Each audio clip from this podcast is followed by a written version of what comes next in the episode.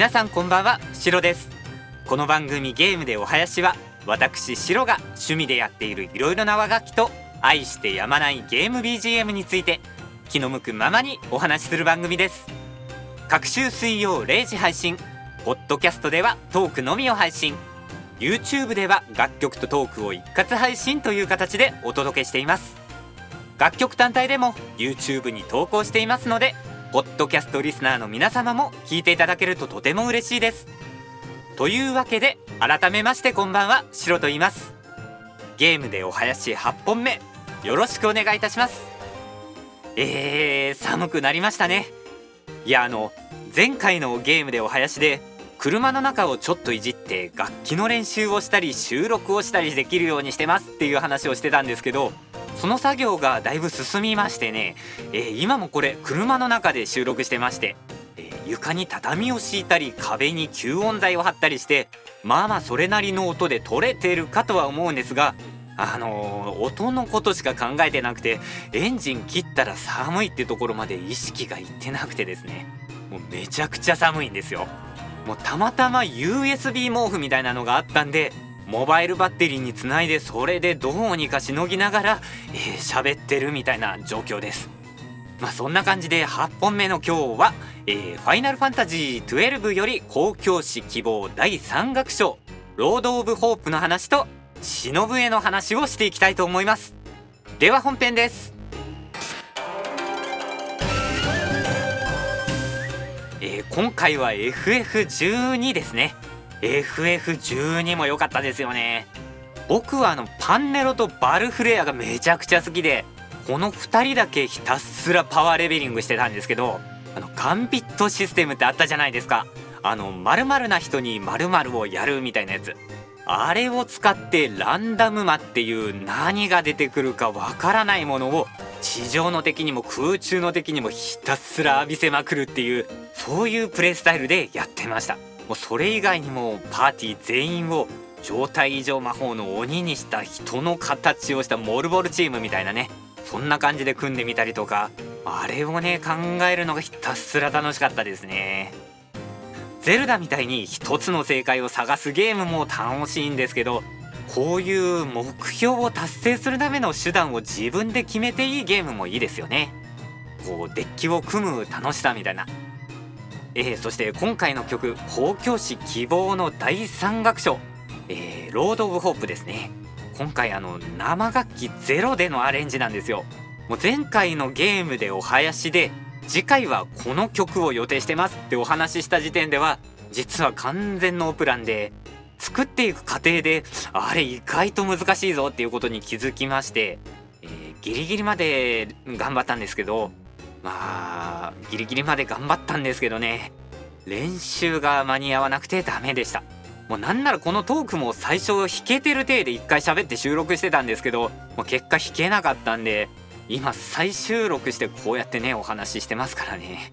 いつも僕はあのアレンジする時原曲を聴いてざっくり設計図みたいなのを書くんですよ。でその設計図を見てここをちょっと変えてみようかなとかここは大黒柱だから動かすと曲が崩壊してしまうなとかそういうことを考えながら和風になるように、えー、なおかつ簡単に弾けるようにいじっても差し支えのないところをちょっとだけ書き換えてアレンジをしていくんですけどこの曲実際設計図を変えてみたらもう全部大黒柱みたいな感じに見えるんですよ。何がどうなってこういう綺麗な曲になってるのか全然わからないっていうもっと学生時代にちゃんと勉強しとけばよかったなってほんと痛感しましたね。えー、まあ次回は演奏も編曲もきっちり仕上げていけるよう、えー、頑張りたいと思います。あんまり話してないんですけどそれではそろそろ後半、えー、和楽器の話に移っていきます。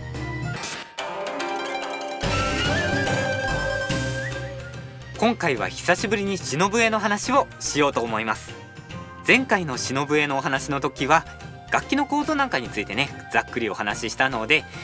今回は、えー、ちょっとだけ深掘りして洋楽器のフルートとの違いとかその辺についてお話ししていきますね。こういうポッドキャストをやっておいてあれなんですけどフルートってすごいよくできた楽器なんですよ。このフルート金属製の筒に16個穴が開いてまして、えーこれ指の数より多いじゃないですか。なので10本の指で押さえられるようにギミックが仕込まれてるんです。篠笛は穴を直接指で押さえるんですけどフルートだとそのギミックが蓋をするみたいな形になってるんですよ。それで1本の指で複数の穴を一緒に押さえたりすることができるようになってるんですね。篠笛だと押さえる穴は変えずに押さえ加減を変えて音の高さを調節したりもするんで、えーカチッとした音の動きはちょっと難しかったりするんです。例えばフルートだとミより半音低いミのフラットを出すための穴の塞ぎ方っていうのがかっちりあるんですけど篠笛だとレとミの間にあるその音を自分で探さないといけないんですよね。ただ決してこれはあの楽器として劣ってるっていうわけではなくてその不安定さが情緒でもあると思うんですよ。例えばレからちょっとずつミの音に向かうときに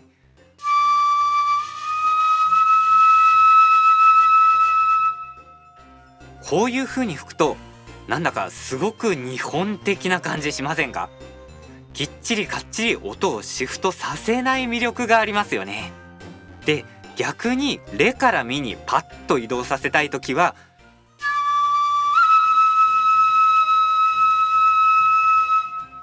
こんな感じでピロリーっていうのを入れて鮮烈な感じを演出することもできますし篠笛は篠笛でフルートとはまた違った魅力がある楽器なんですよ。あとこのピロリーっていう音もう一つ使いどころがあって小学校のリコーダーの授業でタンギングって習ったの皆さん覚えてますでしょうか、えー口の中で舌を、えーベロを動かして音を切る演奏方法なんですけどこれ篠笛でもまあできるんですよね。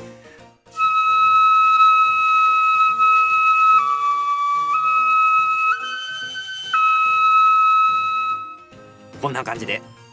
ただこの吹き方はあまりこう篠笛的ではないとされてるみたいで篠笛だと同じ音が続く時はえさっきのピロリを入れることが多いみたいなんですよ。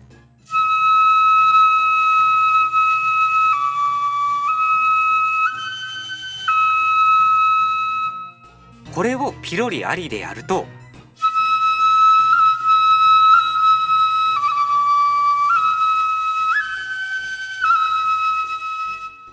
こんな感じになるんですよね。さすがに全部ちょっとピロピロさせると下品な感じもしますけども同じフレーズを同じ楽器でやっててもこの2回目に吹いた方がより和を感じますよね。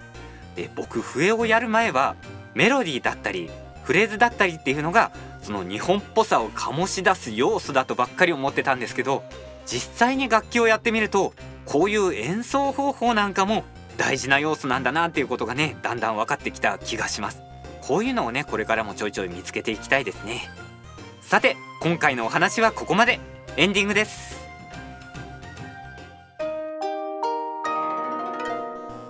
ゲームでお囃子では伝統芸能とは縁もゆかりもないそんじょそこらの一般人。私シロが和楽器を勉強する中でへえと思ったことをご紹介しています。まだまだ勉強中の身ですので内容に誤りがある場合もございます。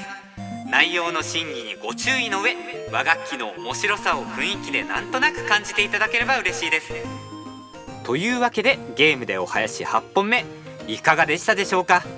ご意見やリクエスト等ありましたら Twitter にお寄せください、えー次回の更新はまた2週間後。曲は「ファイナルファンタジー10」より「ザナルカンドにて」を予定しております。それでは皆様また次回お会いしましょう。ご清聴ありがとうございました。